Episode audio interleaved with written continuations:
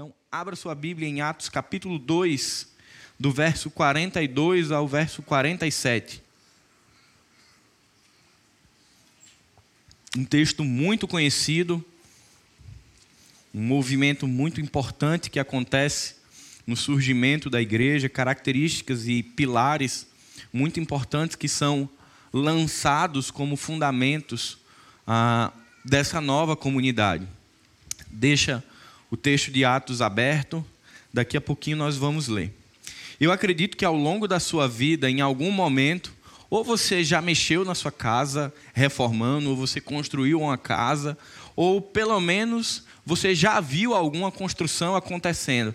É teu vizinho, é um empreendimento novo que está sendo feito, mas em algum momento você já teve o mínimo de contato com o que é uma obra. Se você é da da engenharia ou da área da construção civil, você certamente entende muito mais sobre isso do que nós.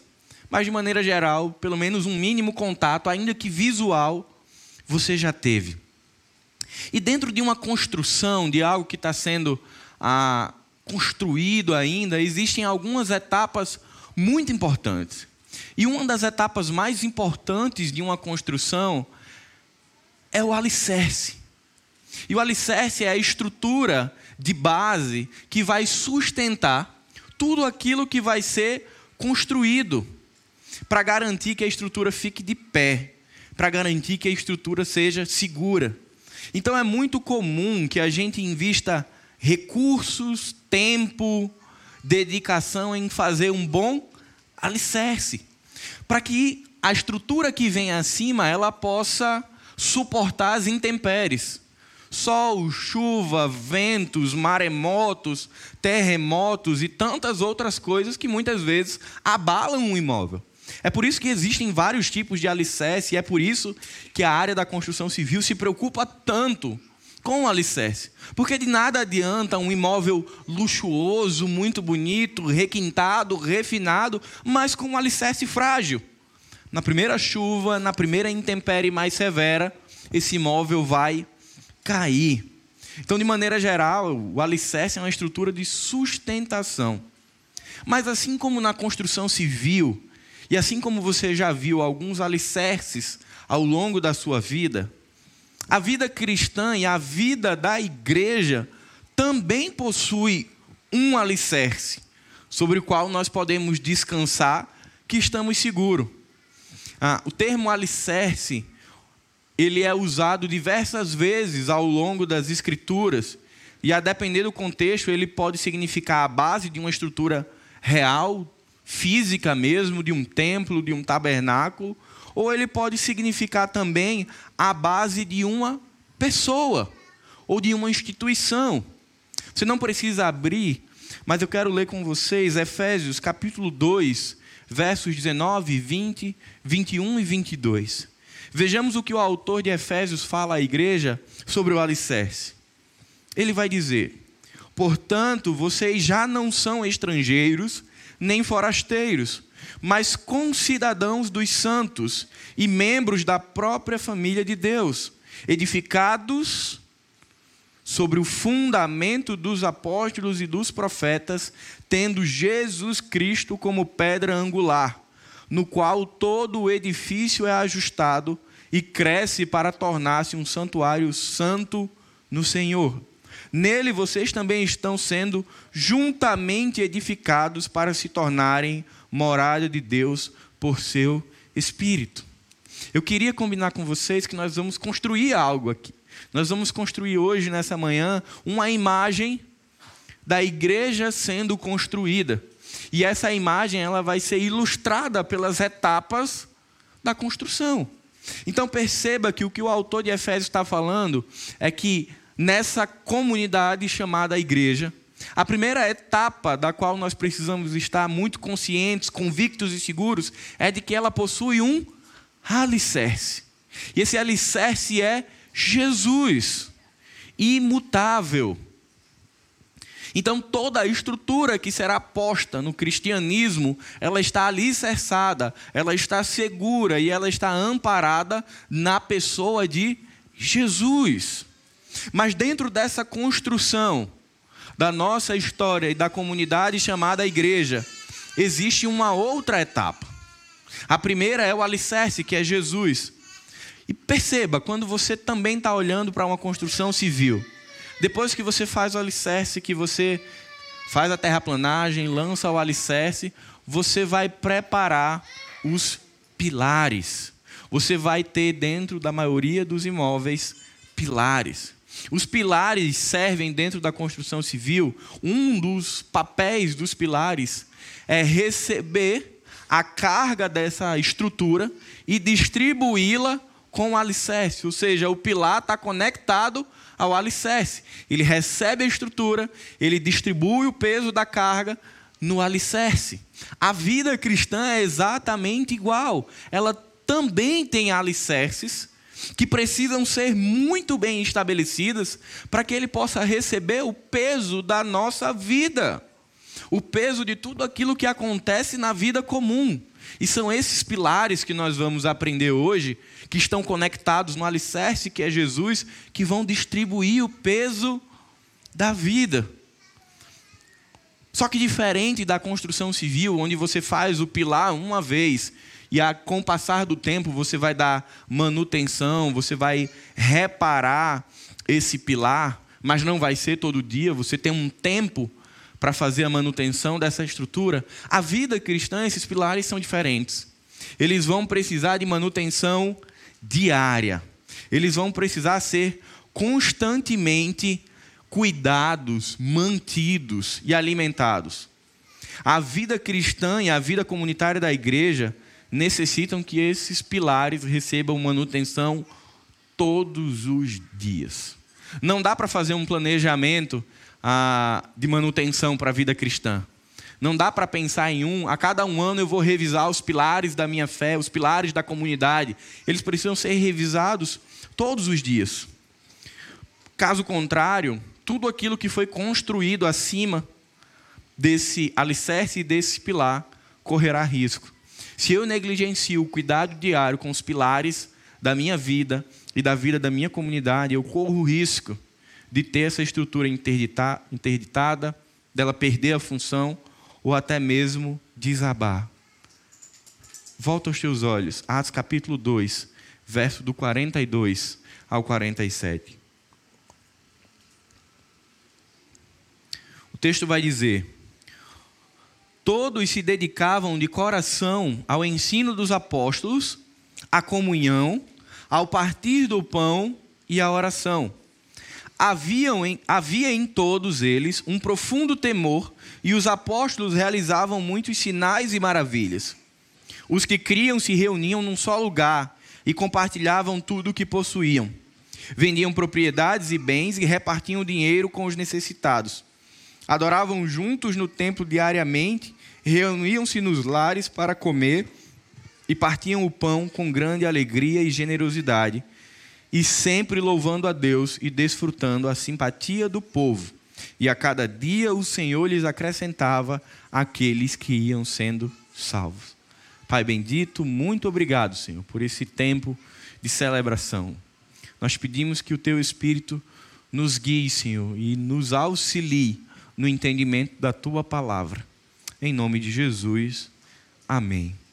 O texto de Atos 2, especificamente 42 ao 47, ele é um dos marcos do nascimento formal da igreja. A igreja está ali recém-nascida, é o que a gente chama comumente de, da igreja primitiva, a igreja do primeiro século. E a gente vai ver essa igreja com características muito particulares, com cuidados muito particulares. Então, se você volta um pouquinho no texto e lê o capítulo 2 em casa, você vai ver que Jesus já foi assunto aos céus, ele já vocacionou, ele já comissionou os seus discípulos e essa igreja ela está se relacionando com o mundo. E no capítulo 2 existe um evento muito especial na história dessa comunidade. Existe a celebração da festa do Pentecostes, onde Pedro faz um ah, um dos sermões mais frutíferos de toda a história, onde mais de 3 mil almas se rendem a Jesus, onde ele fala abertamente a todos aqueles que participavam dessa celebração. Ele, fala, ele vai falar sobre Jesus, a ressurreição de Jesus e sobre as maravilhas de Deus por meio de Jesus. Esse povo tem um encontro com Jesus, existe uma manifestação espiritual sobre esse povo, e ali a igreja começa a todo vapor com um coração repleto de graça, repleto de amor, é, entusiasmada com a energia lá em cima, e essa igreja começa. E ela começa partindo de um ponto fixo que é o alicerce, que é Jesus. Toda a mensagem de Pedro no capítulo 2 fala a respeito de Jesus. Mas quando Lucas retrata os versos de 42 a 47, ele vai falar daquilo que são os alicerces que vão sustentar a vida dessa igreja. E acreditem, a gente pode mudar o formato da igreja quantas vezes nós quisermos, e não tem problema, mas existem algumas coisas que são imutáveis. O alicerce jamais mudará, que é Jesus, e os pilares da igreja também não mudam. E isso é um desafio para a igreja contemporânea.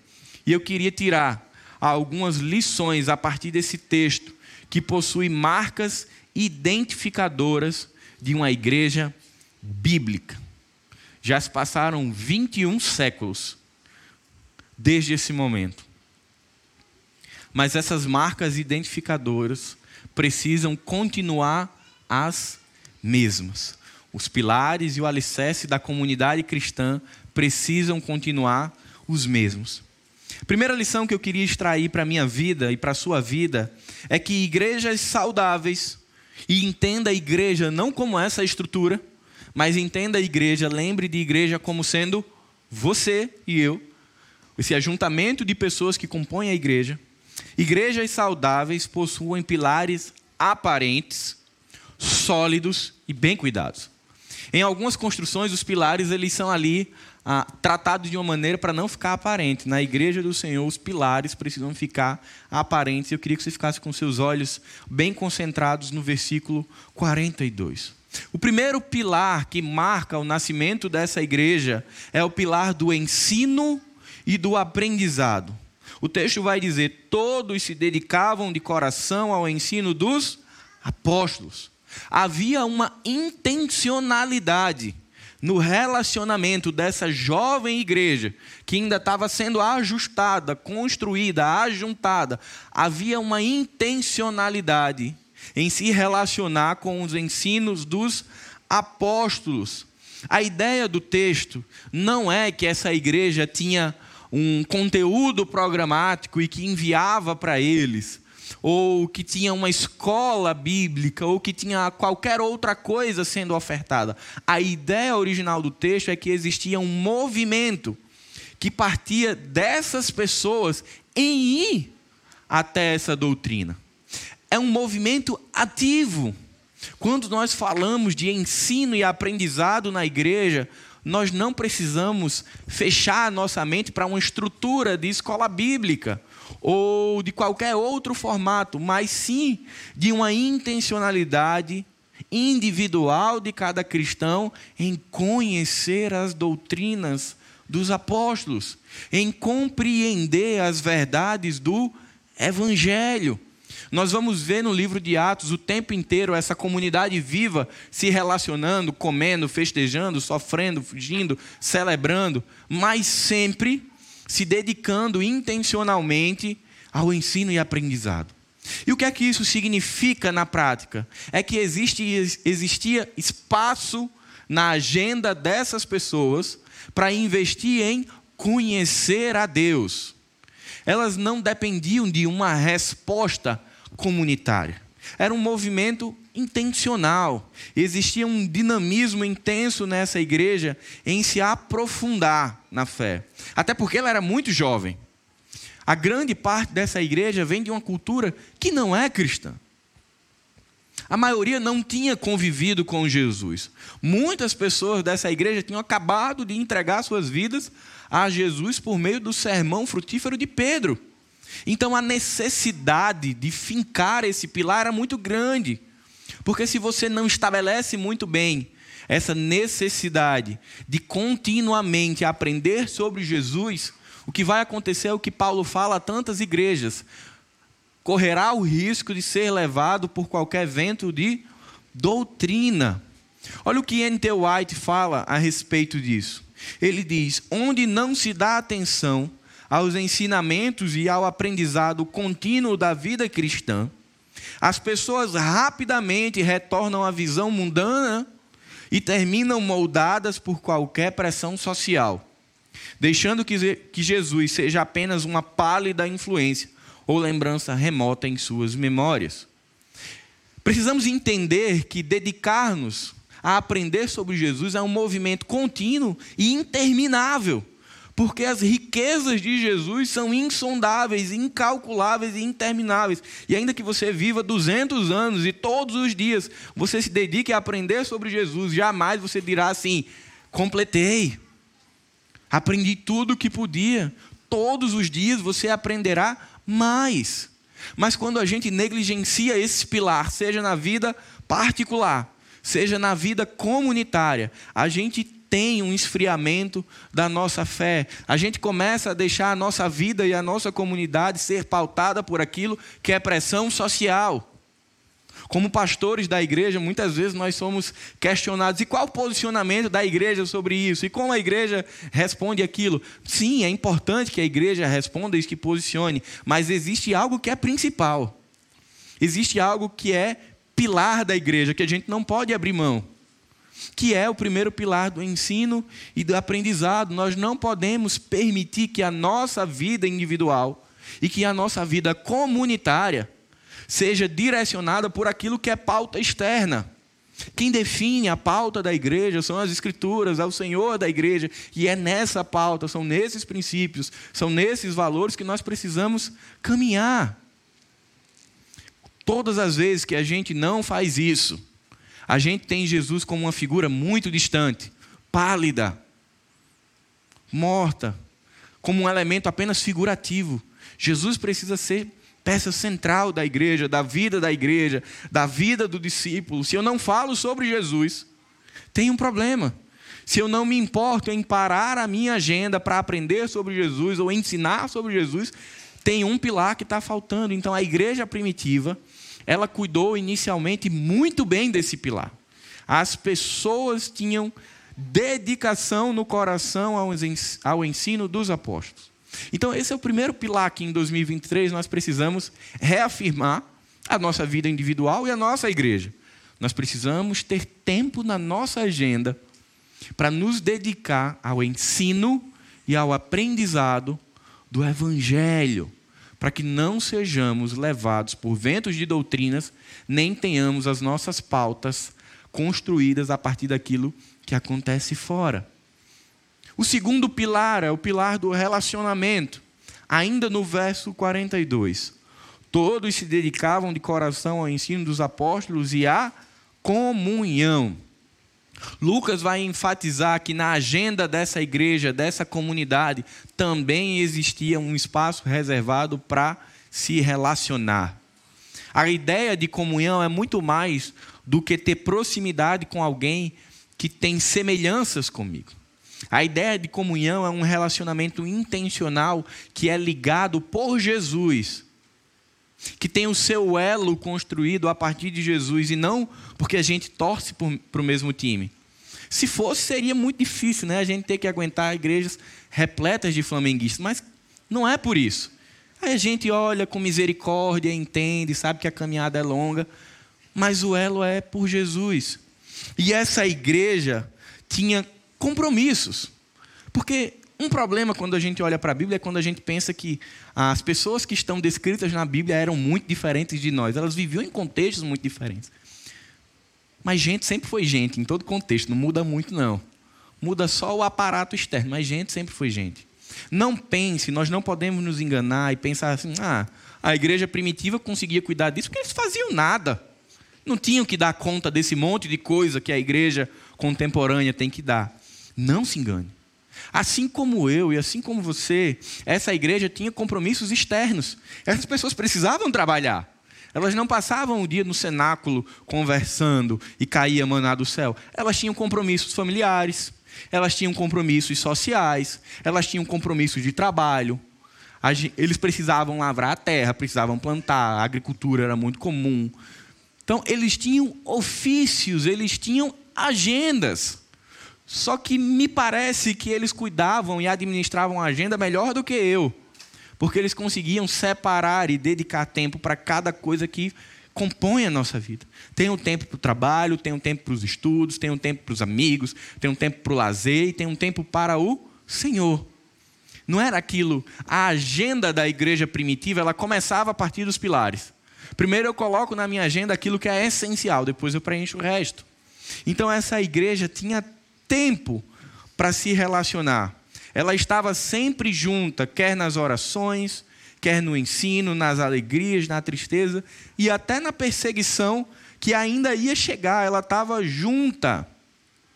O estar juntos, o ajuntamento das pessoas que professam a mesma fé é fundamental para a manutenção da fé cristã, pois é por meio dessa relação comunitária, relacional, que a gente se mantém aquecidos. Queridos, sempre que nós nos distanciamos da comunhão da comunidade, nossa vida espiritual esfria. Se você parar para observar a tua caminhada espiritual ou de alguém muito próximo a você, todas as vezes que as pessoas se afastam da comunidade, elas tendem a se afastar de Deus, do serviço. É como se as coisas perdessem o brilho. Quando o Senhor estabelece a igreja, Ele estabelece para ser exatamente assim, comunitária e relacional. E cada vez que a gente pega um atalho e se desvia, a gente sofre por isso. É altamente perigoso viver a vida cristã fora da comunidade e do estar juntos, pois corremos um sério risco de nos perder do rebanho de Jesus e, consequentemente, de Cristo. Eu não estou dizendo que Cristo nos perderá, de maneira alguma. Mas quando nós nos afastamos da comunidade, a gente se perde do rebanho, a gente fica como aquela ovelha perdida, solitária e vulnerável, que muitas vezes não poderá ser protegida, a não ser que o bom pastor, com sua mão graciosa e misericordiosa, cuide dela. Então, o segundo pilar de uma igreja saudável é uma igreja que tem comunhão. E para ter comunhão, ela não acontece pela conversa do WhatsApp ela não acontece pela videoconferência. São alternativas que o contexto nos dá para quando necessário ser usado. Mas a relação e a comunhão ela ainda é presencial. Se eu quero ter comunhão com alguém, eu preciso ir até essa pessoa ou ela vir até mim. E não tem nada melhor, porque assim, o cristianismo ele é extraordinário, porque ele sempre põe a gente na mesa. É até uma dificuldade, né? Sempre que a gente está junto, a gente tem a oportunidade de comer. A gente, se você olhar onde tem crente, tem gente comendo e geralmente come muito, né? Então, se vai para a célula, come. Se tem uma reunião na igreja, come. Qualquer coisinha é uma justificativa para a gente estar tá comendo. Mas isso é muito bom. Ter tempo para receber alguém na sua casa ou para ir à casa de outra pessoa é muito bom para estabelecer vínculos, comunhão. Precisa na agenda da igreja saudável e na igreja na agenda do discípulo de Jesus precisa existir tempo para relacionamento, assim como existia na igreja primitiva. O terceiro pilar, ainda no verso 42, partir o pão. Todos se dedicavam de coração ao ensino dos apóstolos, à comunhão e ao partir o pão. Existia um hábito dentro da igreja primitiva de partir o pão que quando a gente transporta aí dois mil anos, virou junta panela. Né? Entenda, se você for é, olhar para o texto com a sua linguagem, você vai entender assim: e o povo se juntava, se dedicava a fazer junta panela. O povo gostava de estar junto para estar partilhando as suas refeições. Eles tinham prazer de estar juntos para comer e falar de Jesus. Esse é o grande detalhe do partir o pão que Lucas está falando. Não era apenas para a gente falar da vida, compartilhar as dificuldades, as alegrias, falar de futebol, ir para a praia. Nesses momentos de partir o pão, existia algo ainda mais importante que tudo isso, que era falar de Jesus. Então as pessoas se reuniam na igreja primitiva para partilhar com os outros aquilo que eles tinham e para falar de Jesus.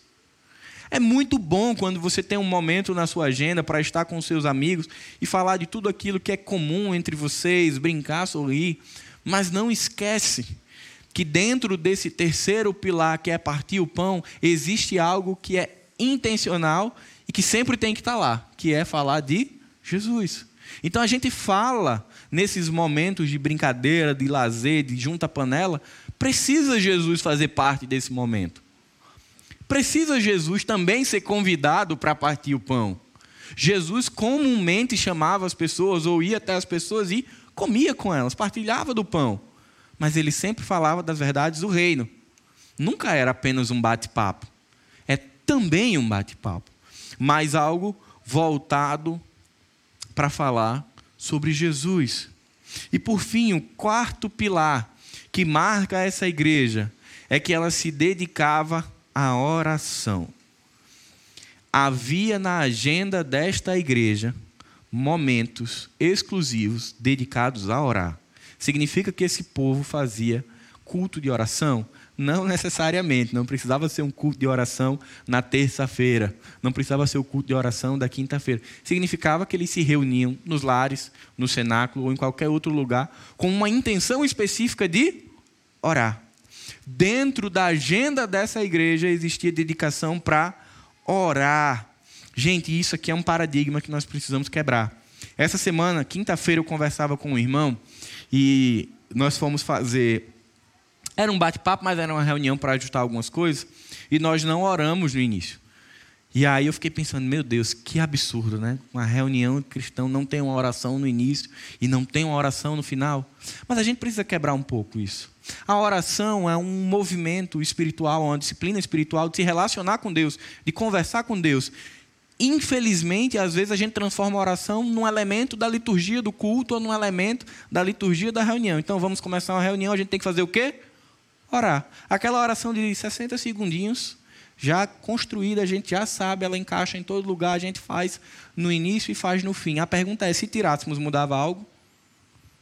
Às vezes nem muda, porque está tão protocolar, está só o script. Não era esse tipo de oração que a igreja primitiva fazia. Não era, ei, vamos orar aqui para começar a nossa reunião. Senhor, muito obrigado, Senhor. Nos direciona, nos usa com poder e graça, em nome de Jesus.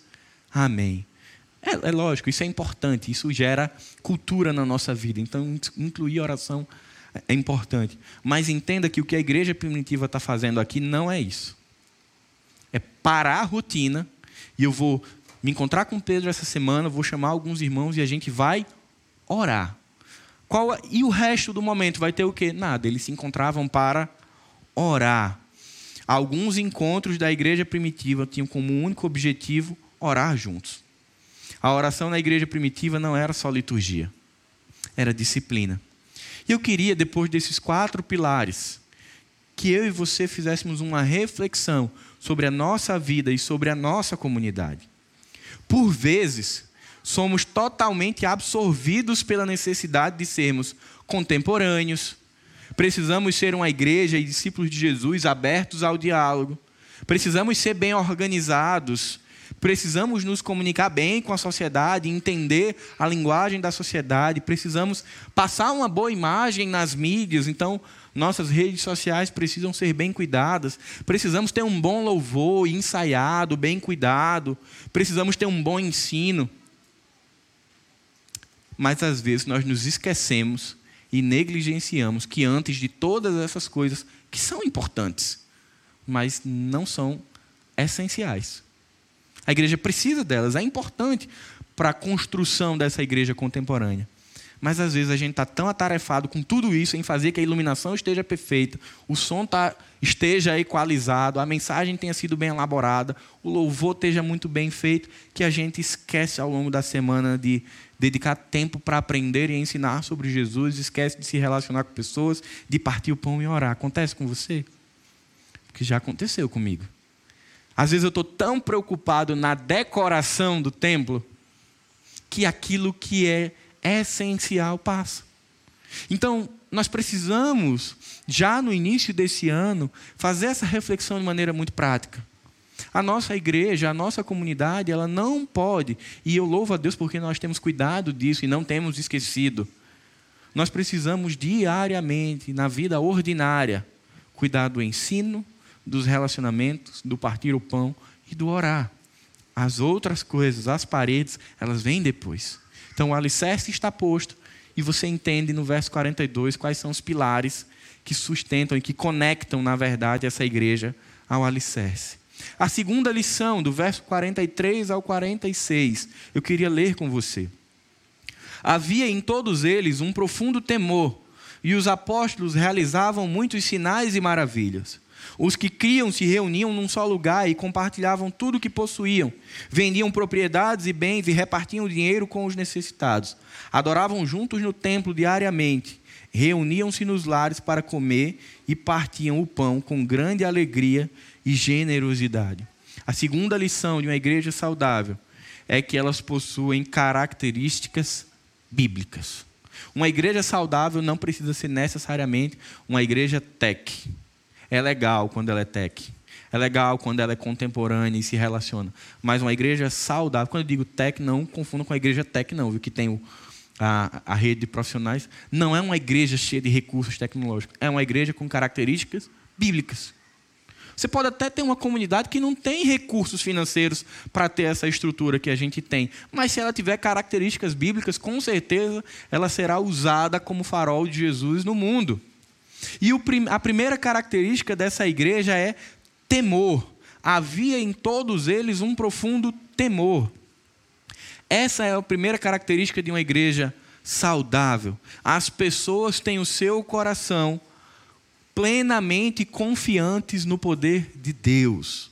A ideia de temor, quando nós olhamos para as Escrituras, não é de medo, é de reverência e confiança no Senhor da igreja.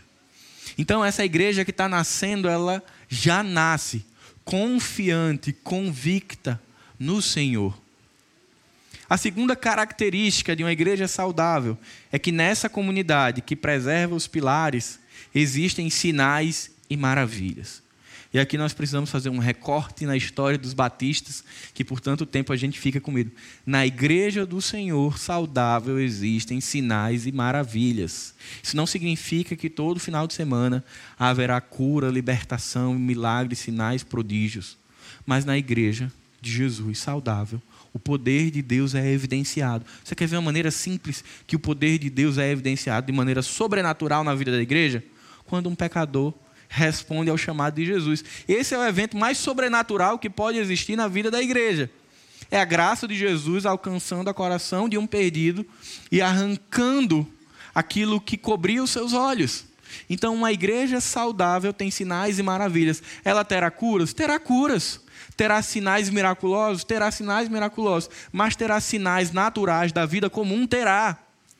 Porque ela terá a presença de Jesus.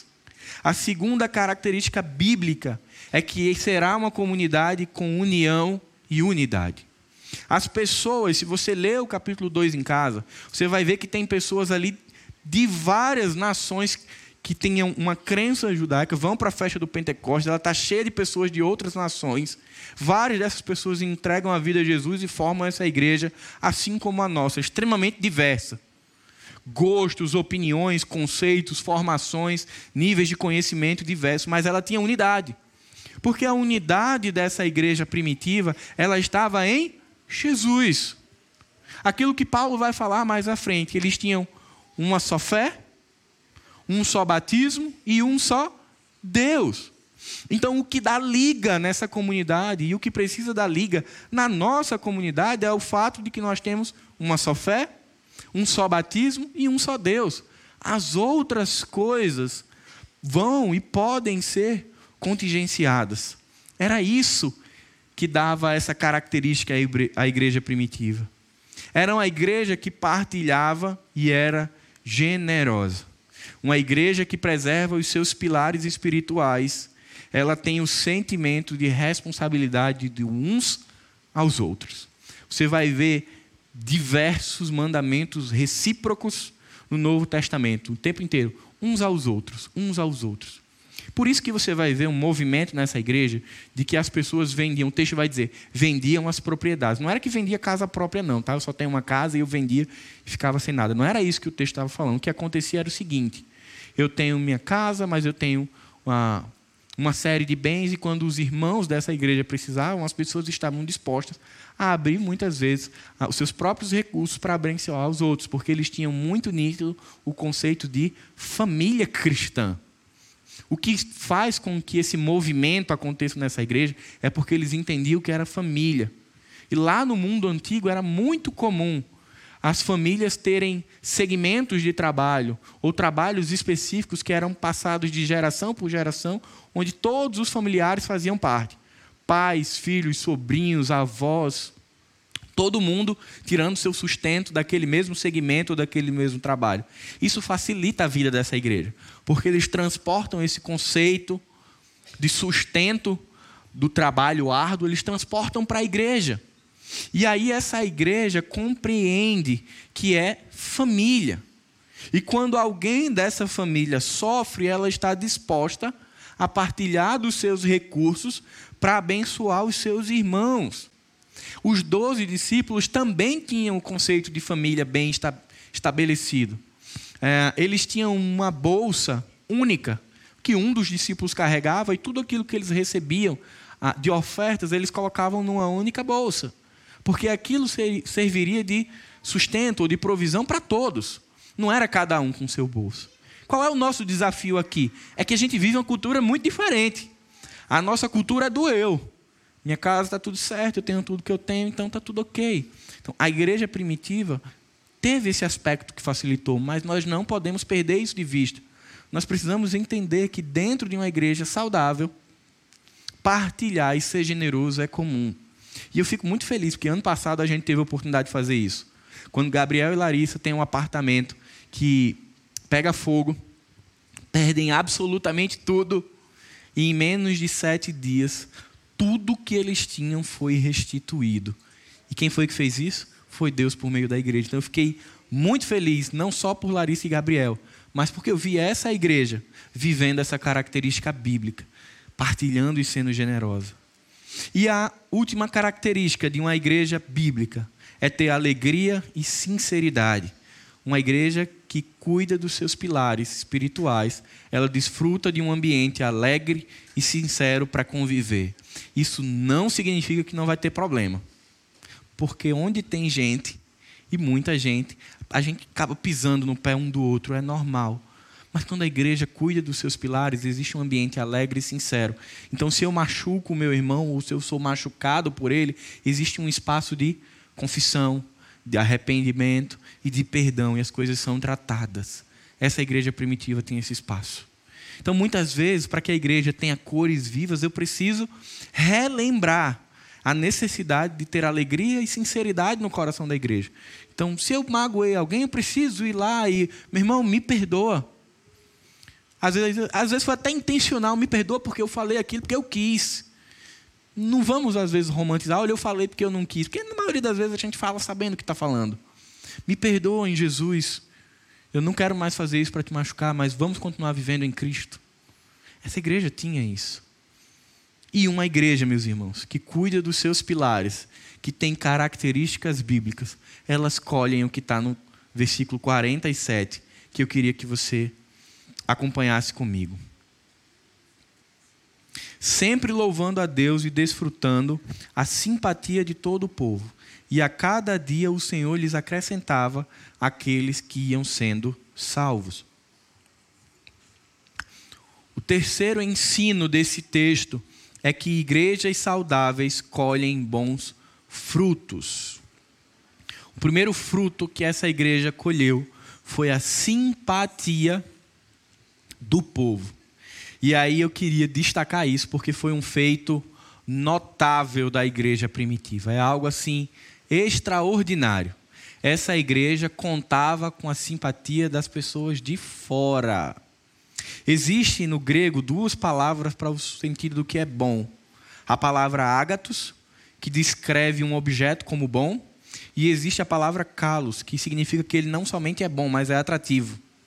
Essa igreja que conquistou a simpatia do povo ela era boa, no sentido do ágatos, ela era boa internamente, para quem estava dentro, era muito massa estar tá ali, era agradável, a comunhão era gostosa, o relacionamento era gostoso, mas ela também tinha o bom do calos. Ela também era interessante. Quem estava fora dessa igreja olhava para ela e dizia: pô, que coisa legal, que massa essa igreja, olha como esse povo convive, olha como eles se relacionam. A igreja primitiva não somente possuía um bom ambiente interno, justificado pelos pilares da igreja e pelas características bíblicas. Ela tinha uma boa imagem perante a comunidade, mas essa boa imagem ela existia por causa do cuidado com os pilares e por desenvolver características bíblicas. Não era porque eles tinham um plano de marketing bom, não é porque eles tinham boas edições e bons cultos. É porque o povo era bom e era atrativo, porque o evangelho de Jesus é atrativo. Uma coisa que eu tenho aprendido na minha caminhada cristã e frequentemente eu converso com os jovens da igreja é que o evangelho não precisa de acessórios para ser atrativo. Eu não preciso de mil eventos e superproduções para fazer com que pessoas se interessem por Jesus, porque elas só vêm a Jesus quando o Espírito Santo toca. O evangelho não precisa de penduricalhos. E a igreja primitiva sabia disso. Então a vida comum dessa igreja era atrativa e o povo do entorno gostava dessa igreja. E aí, sabe o que é que acontece?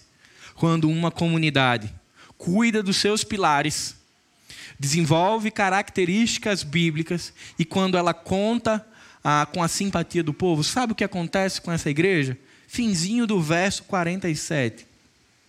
E a cada dia o Senhor lhes acrescentava aqueles que iam sendo salvos. Uma igreja assim, ela cresce. Não se engane, no Nordeste tem muito isso. Ah, minha igreja é pequenininha, porque quantidade não é qualidade. Que conversa é essa? A igreja primitiva era enorme. A igreja da Macedônia, a igreja de Corinto, a igreja da Galácia era enorme.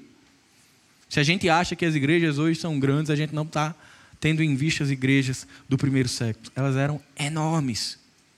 Porque as igrejas que cuidam dos pilares, que desenvolvem características bíblicas e que contam com a simpatia do povo, naturalmente crescem, porque o Senhor acrescenta os que vão sendo salvos. É isso que a gente colhe quando a gente cuida da nossa comunidade. É isso que a gente colhe quando a gente investe tempo nos pilares. Eu fiz essa imagem para compartilhar com vocês, para de forma didática a gente entender melhor. A igreja ela vai ter Jesus Cristo como alicerce nenhum outro alicerce existirá para que essa igreja seja posta. Essa igreja vai estar estabelecida sobre quatro pilares. Ela vai investir tempo no ensino e no aprendizado. Ela vai investir tempo nos relacionamentos e na comunhão, isso está na agenda dela. Ela vai investir tempo em repartir o pão, em estar juntos para falar de Jesus. E ela vai orar. Quando essa igreja tem esses pilares fincados em Jesus, ela desenvolve uma comunidade com as seguintes características: é uma igreja alegre, sincera, que louva, unida, que tem temor ao Senhor, sinais e maravilhas, tem unidade, tem uma vida em comum e tem generosidade. E o que é que acontece? As pessoas vão sendo trazidas por Deus para essa igreja. Existe um movimento espiritual coordenado pelo próprio Deus quando a igreja está saudável. O Senhor ia acrescentando aqueles que iam sendo salvos. É isso que acontece quando a gente cuida da nossa igreja. O Senhor acrescenta essas pessoas a essa comunidade. Daqui a pouco elas estão ali, ó, conversando, partilhando o pão, fazendo esse ciclo contínuo elas eram simpáticas com a igreja, elas foram tocadas pelo Senhor, elas foram agregadas pelo Senhor à igreja, elas passam agora a viver essa realidade que está aqui dentro, nesses pilares, e aí esse movimento continua e a igreja continua crescendo e continua expandindo. É isso que Atos capítulo 2, de 42 ao 47 ensina para a gente. É isso que eu queria que você entendesse, que eu entendesse para 2023. Existe aquilo que é importante, mas existe aquilo que é essencial. Que nosso 2023, que nosso ano que está começando ainda, ele tenha prioridades com aquilo que é essencial. Se possível for fazer aquilo que é importante, faremos. melhoraremos tudo aquilo que for possível, mas que de maneira nenhuma a gente abra mão daquilo que é essencial, daquilo que é pilar da igreja. Queria convidar você a curvar a sua cabeça e orar agradecendo ao Senhor por termos a oportunidade de olhar para esse texto e relembrar o nosso coração aquilo que é essencial para o nosso ano, para a nossa vida e para a nossa igreja. Pai bendito, muito obrigado, Senhor. Nós queremos te agradecer porque a tua palavra é acessível a nós, porque podemos ser ensinados e alimentados pela tua palavra. Nós queremos, Pai, te suplicar que a nossa igreja, nós, comunidade, Igreja Batista Zona Sul, possamos ter um ano abençoado, cuidando, zelando, mantendo aquilo que é essencial. Que não percamos de vista a necessidade, Senhor, de orar, de partir o pão, de ter comunhão e de aprender e ensinar as verdades do Evangelho. Porque quando nós fazemos isso, Pai, nós cremos que construímos uma igreja saudável, num ambiente saudável, que naturalmente crescerá, porque eu sei que o Senhor acrescentará novas vidas a essa comunidade. Que o amor de Deus, o Pai, que a graça de Jesus e que a comunhão do Espírito Santo esteja com cada um de nós, hoje e para sempre. Amém.